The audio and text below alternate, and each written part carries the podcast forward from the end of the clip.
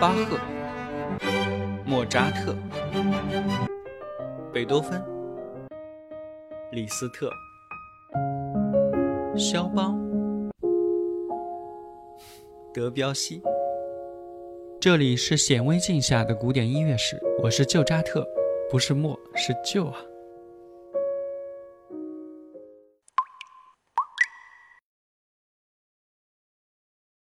Hello，大家好，好久不见。本期是咱们更改更新方式之后的第一期啊，所以这一期我想跟大家聊聊，就是回到最开始，回到我们。因为古典音乐史我们已经讲的差不多了嘛，就以主干还有枝叶的这种形式啊，过往那种叙述历史、讲述音乐史、讲述人物、环境、背景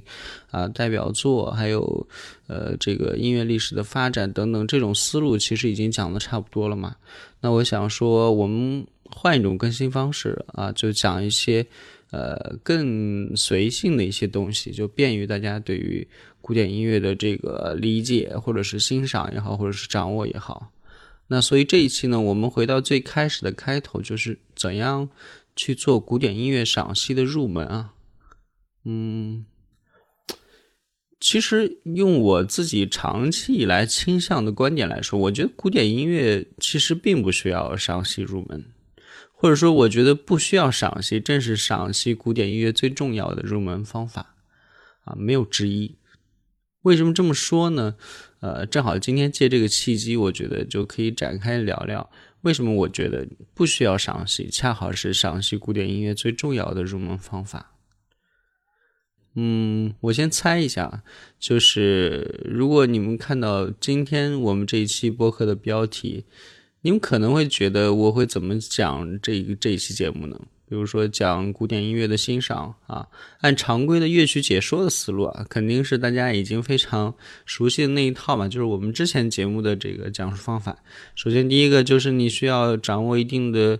文化知识啊，这里面包括像呃这个创作背景啊，作者的生平啊。啊，他的师承脉络啊，跟谁学的呀？他徒弟有谁呀？对吧？他写作这部这个作品的时候，当时是处于一个人生的什么状态呀？他有什么样的心理状态呀？不啦不啦不啦等等。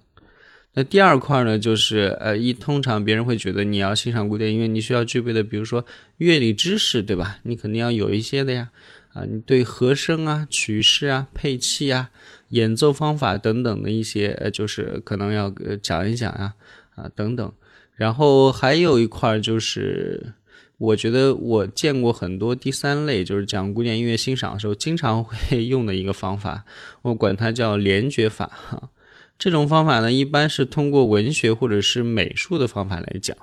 什么意思呢？就是他讲一首曲子的时候，他用文学的方式来讲，就是他会讲啊，这这首曲子表达了什么样的中心思想呀，刻画了什么样的人物啊，不同的人物形象啊，在里面作者又讲述了一个什么样的人生哲理啊，啊，他的深刻感悟啊等等，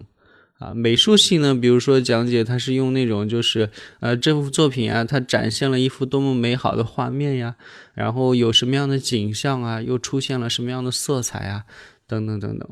这个通常啊，我觉得一般人们在欣赏古典音乐或者是做古典音乐赏析入门的时候啊，都会喜欢从上面这三个角度吧，一个是啊文化知识，还有那个乐理知识，还有说联觉法啊，用文学借助文学或者美术的方式来讲解一首古典音乐的曲子。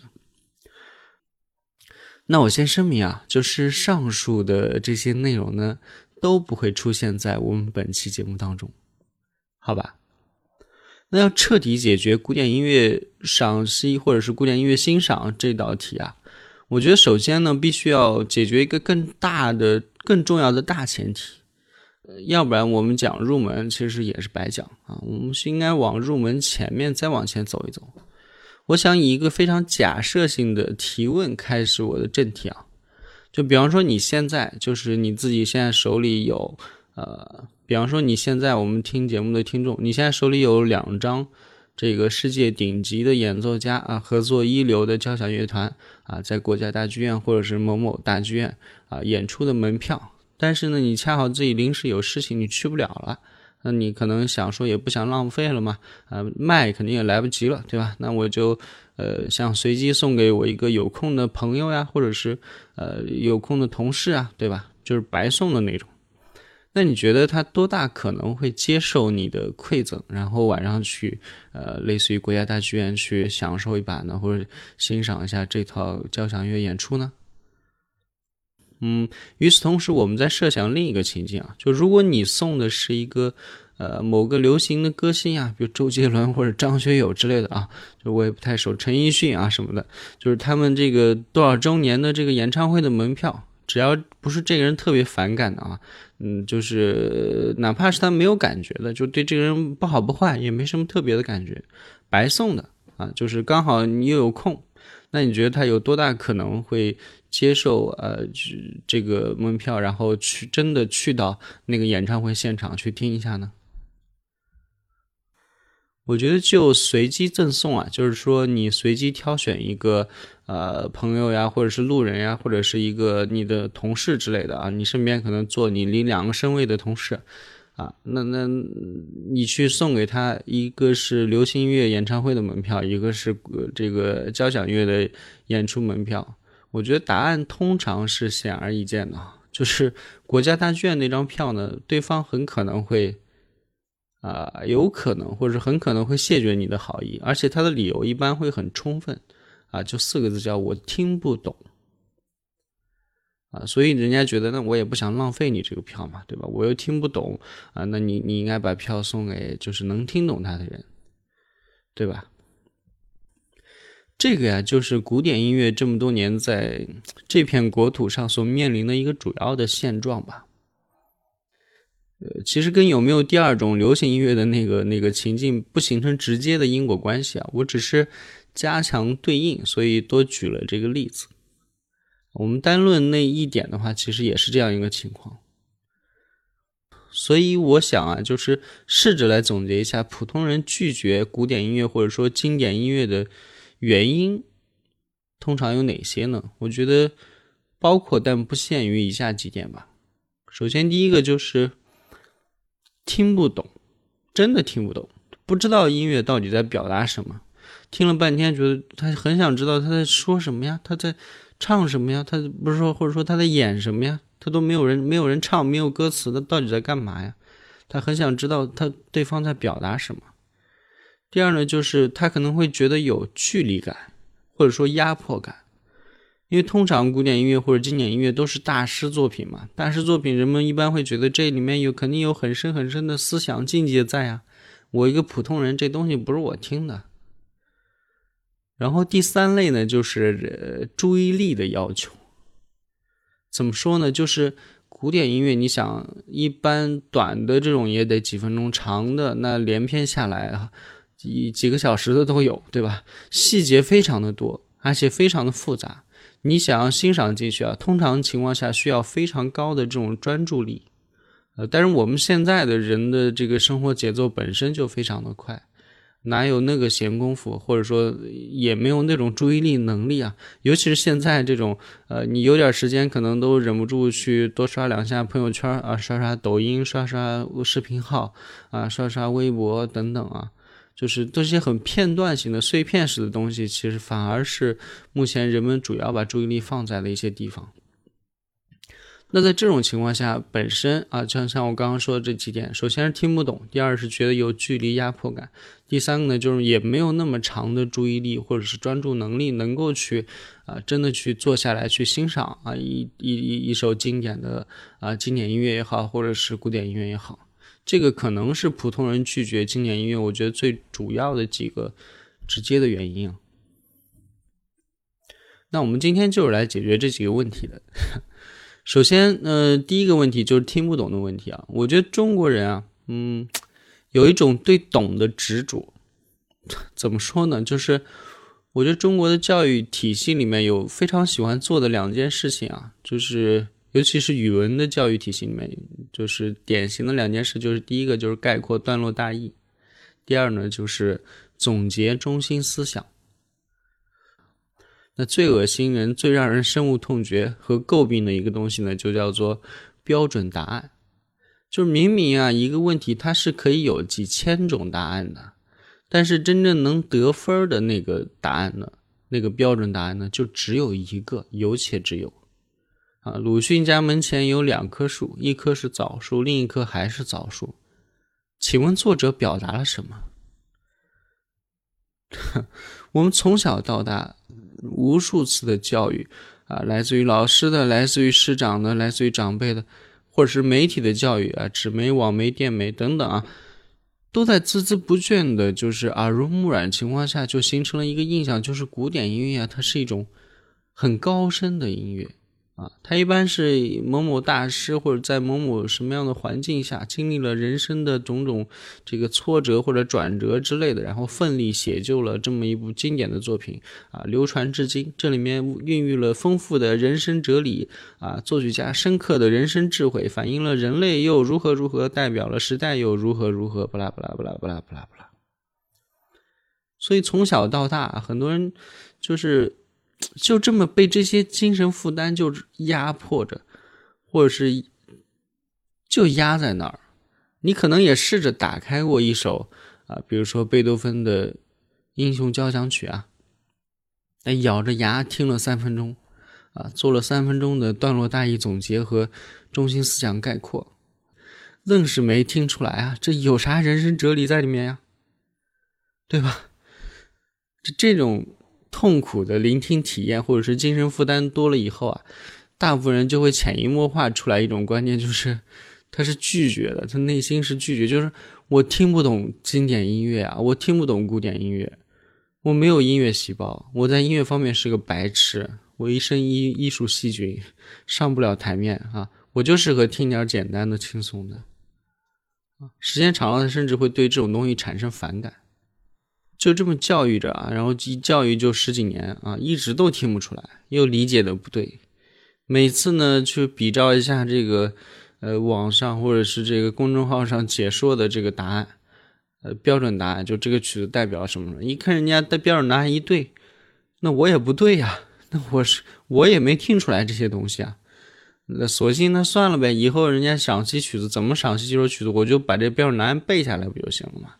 啊，别人在问我这首曲子表达什么，我就不拉不拉不拉不拉，马上就说，啊，所以而且这里面就孕育了非常多荒唐的这种谣言啊，什么贝多芬的呃月光奏鸣曲啊，什么莫扎特的什么土耳其进行曲，它里面有一堆这种呃很荒唐的这种谣言啊，变成了标准答案。那有这种背标准答案式的赏析音乐的方法，谁还真正的去学习怎么去欣赏音乐呢？谁还真正的去会坐下来听音乐，然后去去去感受最最初的那份东西呢？音乐本来啊，应该算是最直接可以抵达人类感官或者是内心深处的一种艺术方式了。它甚至跳过了逻辑，比逻辑还要更前面一些，更本能一些。你像你给一个两三岁的小孩子。啊，去放一首很快乐的曲子，他会情不自禁的跟着音乐自动的跳舞啊，拍手啊，啊，高兴的欢笑啊什么的。即使是婴儿，他甚至都能够愉快的手舞足蹈。但是你给他放安静的，或者是那种呃特别深沉的曲子，他可能也会全神贯注的安静的去听和欣赏。我记得之前还在看过一个国外的男童啊，小男孩就是听那个贝多芬的《月光奏鸣曲》的第一乐章啊。然后就自己一直忍不住默默的流泪，这种情况其实是很天生的，就很自然的存在的。我记得以前看那个传记片啊，就说古尔德钢琴家古尔德小时候有一回在那个收音机里边就听到了瓦格纳的《特里斯坦和伊索尔德》的第一幕的前奏曲 Prelude，他的父母就惊奇的发现啊，这个小家伙当时就坐在扶手椅里。呃，皱着眉头，若有所思，仿佛是一个成年人正在沉思的神态，印象非常深刻。我自己以前也听到过，有的家长跟我说，自己家小孩就是，啊，他放卡农什么的，小孩就会很安静的，就是全神贯注的去听这首曲子。所以你想，其实有哪种艺术能够如此直接的去 touch 和影响这么一个？低年龄段的人类呢，这样的孩子啊，就是尤其他还是个小朋友的时候，一直到入学之前，他其实都是可以听得进去音乐的。但是呢，一旦进入了义务教育啊，高中教育或者高等教育，一通这个教育下来，修剪完之后啊，目光就逐渐开始这个固化了。听音乐呢，就开始变得跟做阅读理解一样啊。这首曲子的中心思想表达了什么呀？它的标准答案是什么呀？听不出来啊。怎么办呀？这大师经典音乐是不是不是我们普通人听的呀？我记得我以前在我那个已经注销的，呃，这个微博上面还说过一句，说过一段比较激进的话。我说那个中国人仿佛是没有欣赏音乐的习惯，他们更习惯的是做阅读理解啊，就是说从一定要从某个音乐片段里面读懂或者归纳出来作者到底想表达什么。如果听不出来呢，他的潜意识里就会觉得自己好像没有答好这道题，就有一种无处安放的感觉，以至于无暇去顾及音符到底在干什么，节奏在干什么，音乐本身在干什么。所以，如果是音乐性过强的作品啊，通常在这个国家就是不会得到太多的认可，因为展现在他面前的时候，他整个人是懵的，他是完全摸不着头，也找不着北的。那这种感觉呢，有时候会使他感到羞辱啊，或者是其他的一些复杂的感觉或者神态，所以他第一反应是要推开他们。那这种情况下，最最你想要就是让音乐通俗或者是让人受欢迎的话，那就必须要给他们一个媒介嘛，就比如说呃文字啊。或者是音色啊、音量、啊高音，对吧？飙高音啊，或者是这个表演者恰到好处的这种，呃，这个很痛苦啊，或者是很开心，就一定要表现非常恰到好处的、浅显的把这种呃音乐表达东西诠释出来，通过表演来诠释出来啊，只有这样啊，好像这个观众就能够听懂这首曲子在干嘛了。正如我们所知的，就是音乐啊，成了整件。整件事，刚才整件欣赏音乐这件事里面最不重要的东西了，最后就退化成什么样子？就是一个个必须要看着歌词去听音乐，本质上其实你就是跟着伴奏来理解歌词嘛，就是在读文学嘛，只不过它变成了歌词文学，甚至说直接一点，退化到了只能接受和欣赏那种啊配乐诗朗诵。啊，或者是配乐，现现在很多我就不说了，它就是那种，呃，就是歌词，如果没有歌词，它可能什么都不是的这种音乐，甚至基本上配配的时候呢，还配的都是那种套路啊，套路音乐，套路的伴奏啊，没头没尾的那种押着韵的这种大白话，这种东西逐渐也开始变成艺术了。嗯，那我们前面讲了这么多，就是大部分普通听众对于这个听懂了执念之后，那怎么去破执呢？怎么去解决这个问题呢？这里面我也想了几点，我觉得，首先我们可以回到几个根本的问题上来啊。嗯，第一个问题就是音乐客观上到底是什么呀？音乐啊是声音的艺术，跟美术是视觉的艺术。文学是语言艺术啊，是一个道理。声音的艺术，这个这句话的客观事实是什么呀？就音乐本身是由声音组成的吗？声音它是一种听觉反应，它并不直接形成像画面一样的视觉信息，也不会传达任何文字或者语义的信息。啊，这时候你要跟我抬杠说桌子、椅子，呃，这个这个墙面啊，这个这个话筒啊，啊，那不都是信息吗？这不产生画面了吗？啊！但是你注意啊，桌子、椅子、话筒这些东西，虽然是你说出来的声音，但是传递信息的这个介质是由词汇啊，是由 Word 完成的。所以讲话是语义传递，并不是音乐语言。什么是音乐语言啊？就哆来咪发嗦拉西啊，还有其他的一些音啊，这些音什么时候有有话筒这个意思了呢？你听哆来哆咪有话筒的意思吗？同样的，还有一些画面，比如说形象啊、高矮胖瘦啊、明亮黑暗，其实这是一种美术性的解说。这是我前面提到的。音乐在客观上其实并不能传达视觉性和语义性的内容。你想要从音乐里面直接看到一幅画面，或者说听出哲理啊，这件事情本身就非常不客观的，顶多算是你用了另外一种间接反应，叫联觉嘛。那联觉这个是一个很大的话题，以后我们可以在艺术欣赏其他的节目里面可能会再聊啊，再聊这个东西。所以看到了吗？就是用文学或者美术化的方式欣赏音乐啊，本身它就是一个误区啊。我个人最烦的就是所谓的乐评人写一篇洋洋洒洒的长篇音乐评论，然后全文呢都完全都在讲这个情感啊、那个表达啊，用各种排比啊、比喻啊、夸张啊等等，写了一一满纸都是这些，就是闭口不谈跟音乐直接有关的任何一件事，音乐的这个。和声啊，旋律啊，然后这个结构啊，肢体啊，都不了啊。当然了，他可能也谈不出来嘛。他们充其量，我觉得也算是文学评论员，或者是搞的是文学创作，或者是叫音乐周边文学创作啊。理论上，我觉得都不能叫音乐评论。一百多年以前，罗曼·罗兰就说过，巴黎的艺术评论家没有一个是真的懂艺术的。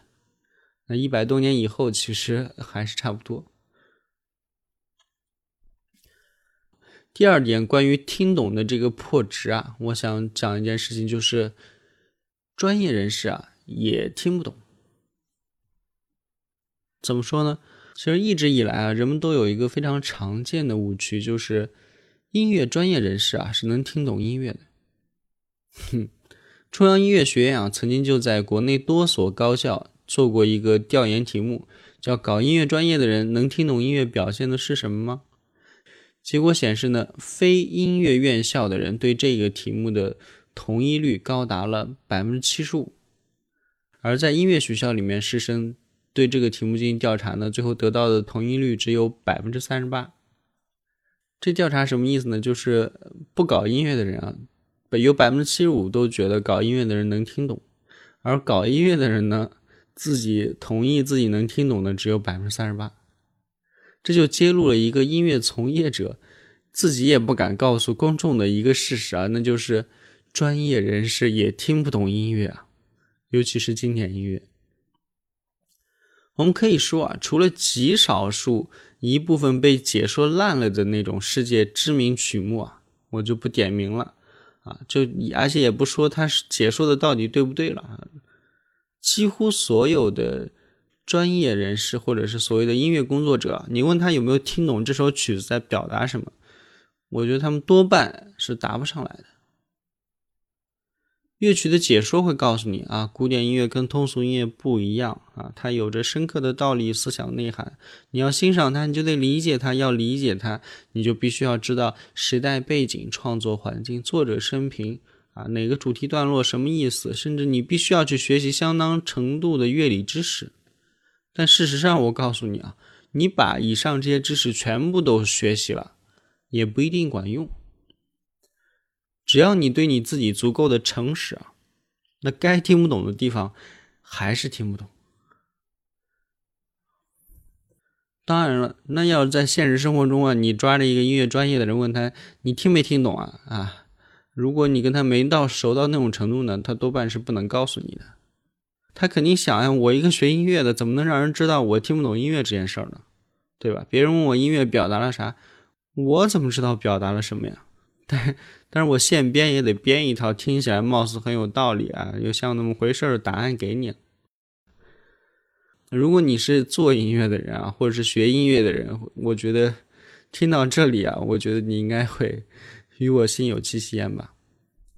So，这就是一个大部分圈内人都知道，而大部分圈外人呢又几乎都不知道的半公开的秘密。那你说，要是这样了，那音乐专业的人跟咱普通老百姓有啥区别啊？反正不都听不出来吗？我觉得这么说吧，普通老百姓啊，一看这个贝多芬的命运交响曲啊。嗯，这个是经典音乐，一听啊，啥也没听出来。哎呀，这个曲子我听不懂啊，这么高深的东西不是我们普通人听的呀。掰手掰手，不不行不行不行。那音乐专业的人一看到贝多芬的命运交响曲呢，嗯，也是一听，嗯，也是啥也没听出来啊。但是他会觉得，哎，虽然没听懂呢，但感觉听起来还挺好听的啊。乐这个乐队效果好呀，这个乐团确实优秀。你看这太齐了啊。顺便呢，也可以试试把之前那个上课的时候讲到那个理论啊，讲到那个呃老师讲到要注意的几个点啊，对比找出来听一听看一看。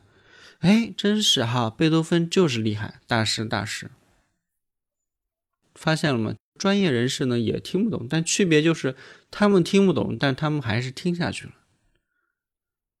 抛开所有知识理论的工作不谈啊，总结一下就是：普通人想要去听懂古典音乐，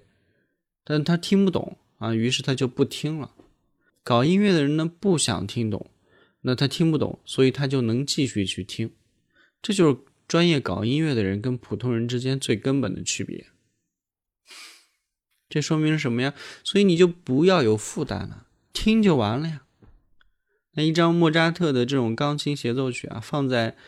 音乐会上，你会觉得啊，这是莫扎特的这个二十三号这个钢琴协奏曲，呃，这个一听莫扎特那天才大师呀，我肯定听不懂啊，我不听了，这个注意力涣散了啊，你就觉得犯困。但是你想，如果换一个场景，比如说你从一张。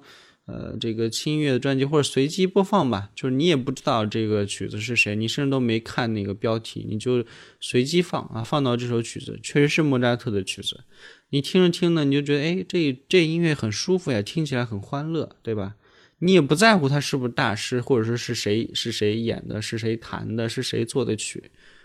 你就这么听下去了，可能你一边在看书，或者一边在呃这个锻炼或者干嘛的，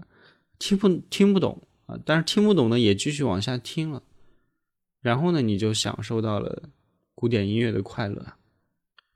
对吧？就是这么简单，明白了吗？放在一个地方，一个非常郑重的正式的场景，你就听不下去；但是换在另一个地方，跟你的生活伴随在一起的很轻松的地方，你又能听下去了。这说明什么呀？说明就不是音乐本身的问题啊，这是你脑子里的观念差异害的呀。所以啊，欣赏古典音乐最关键的第一步，那就是回归听音乐的本质。那是什么呢？就是听音乐不一定要听出来文学或者是美术画面，也不一定要听出形象或者哲理之类的。音乐本身它就是美，何况古典音乐啊，一直以来都是美的典范。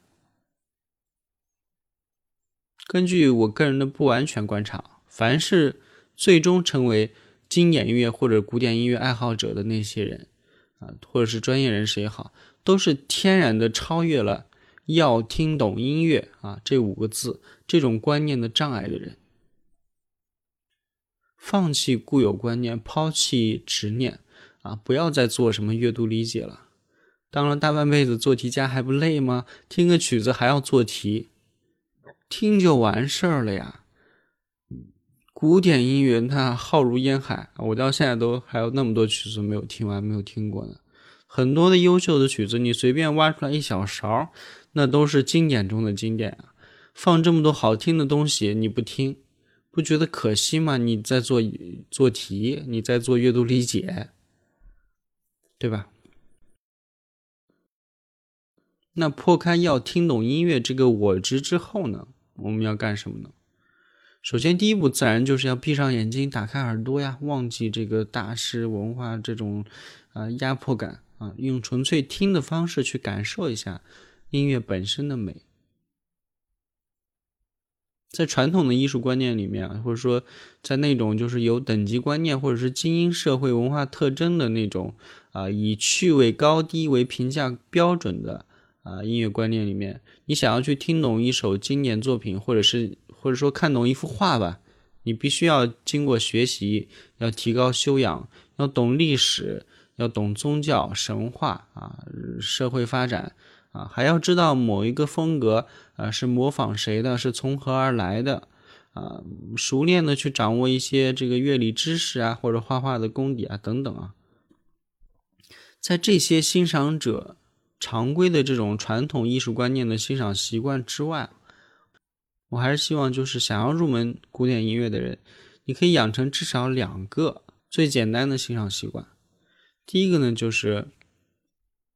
我管它叫放弃寻找谜底，建立平等的欣赏人格。什么意思呢？就是不是说大师作品就一定蕴含了多么多么深刻的思想内涵。真正的大师们啊，像巴赫、啊亨德尔、莫扎特、贝多芬、肖邦、李斯特、布拉姆斯、瓦格纳、理查德施特劳斯。等等啊，他们之所以被人尊称为大师，除了说他的作品本身是非常优秀之外呢，很大程度上啊，这个称号得益于他们在音乐史上的贡献，他们对其他音乐家的影响啊，对于政治、经济、文化宣传等等各个方面综合起来的原因，所以他才叫大师的啊，并不完全是他每一部作品都肩负了那么多东西。对于一个普通的艺术欣赏者而言，再伟大的艺术大师，他也就是一个普通的作曲人呀。没有这种起码的人格平等，我觉得就谈不上欣赏艺术。当然了，对于对于很多国人来说，我觉得大家可能习惯性的不是仰视就是鄙视啊啊，真的应该好好学习什么叫平视。所以啊，学会不把地位、名望，还有这些什么乐评人呀、理论家啊这些所谓的评价看得太重啊，才有可能成为一个聪明的欣赏者。事实上，很多艺术根本就没有谜底的，作曲家有时候自己也不一定能说得清楚啊。我刚刚这段音乐表达了什么？就像鲁迅，他可能也不知道为什么门口那间那另外一棵枣树就表达了什么呀？他不知道。甚至到后来，尤其是像近现代这种开放性的艺术作品本身，它就是给欣赏者的一个基点啊，一个影子呀。只有当欣赏者用自己的想象力参与，并且扩大了这个作品的意义，这个作品才开始真正的就完成了，对吧？好比近代美术，没有观众的参与，那艺术只是完成一半嘛。啊，就像杜尚那个小便池，如果不是有你们参与的话，它能成为艺术品吗？它就是个小便池呀。那第二个，我希望你们养成的这个欣赏习惯呢，就是忘记理论，放松感官，进入一种最好是能够进入一种心流的状态。我自己个人的体验啊，就是紧张的工作或者是生活，真的有时候会让人的感官变得非常的紧张和麻木。怎么说呢？就是大部分繁忙时刻，人的耳朵其实处于一个相对比较木的状态啊。就是木头的木，所以在很多时候欣赏经典曲目啊，我觉得你需要需要忘记一些务实的事儿，就是让自己的心灵和耳朵处于在一种就是似乎没有完全开启的那种空白状态里面，更像是一种心理，就像是日常生活中非常寻常的一个瞬间，你会突然被某一个司空见惯的东西感动，比如说。呃，一件被灰尘磨损啦、蒙蔽了很长时间的日用品啊，突然闪出一光芒，对吧？你以前从来没有注意到它，但突然，呃，在那个时刻，那个光线打过来的时候，你刚好看到它了，让本来其实没有什么意义的事情突然变得有意义了。啊，那在这种时刻，我觉得，啊，类似于是处在一种心灵和感官上的一种心流状态啊，这种物我交融的这种心理状态，我认为是。人类所能达到的最好的一个状态，可能是之一哈。我们无法判断啊，就作曲家在创作那首啊后世流芳多少年的作品的时候，处于一个怎样的心理状态？呃，甚至作曲家也无法知道。他当然，作曲家肯定也无法知道这部作品未来会怎么样。但是我们可以确定的一点就是，他们至少应该是在一种非常积极的内省的状态下。啊，把所有的感官和状态都调动起来的情况下，完成创作的。所以啊，拿我个人的经验来说，就是当你把自己调到了一个最佳的状态去跟这个作曲家的这个状态下留下来的作品相碰撞的时候，有时候就很容易产生一个非常火花似的效果。我有时候会觉得，比如说我进入到一种很很最佳的状态的时候。啊，包括不管是创作也好，还是欣赏也好，就是我感觉到自己好像进到一间封闭的房子里面，我可以在这里面啊，精神完全的自由安静。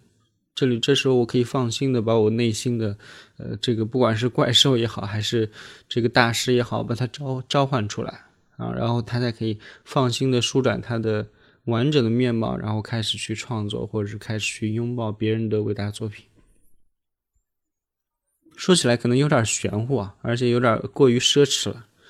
啊。对于不打算学习那些艰深的乐理知识啊，或者研究音乐历史的这个朋友来说啊，我觉得希望丰盛的古典音乐可以帮你至少达到以上我说到的这两个欣赏状态吧。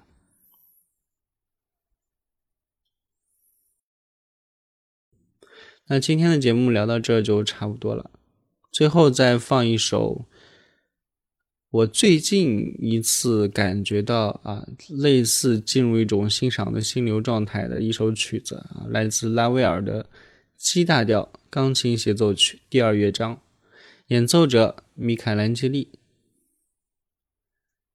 希望你们也喜欢，我们下期再会，Enjoy。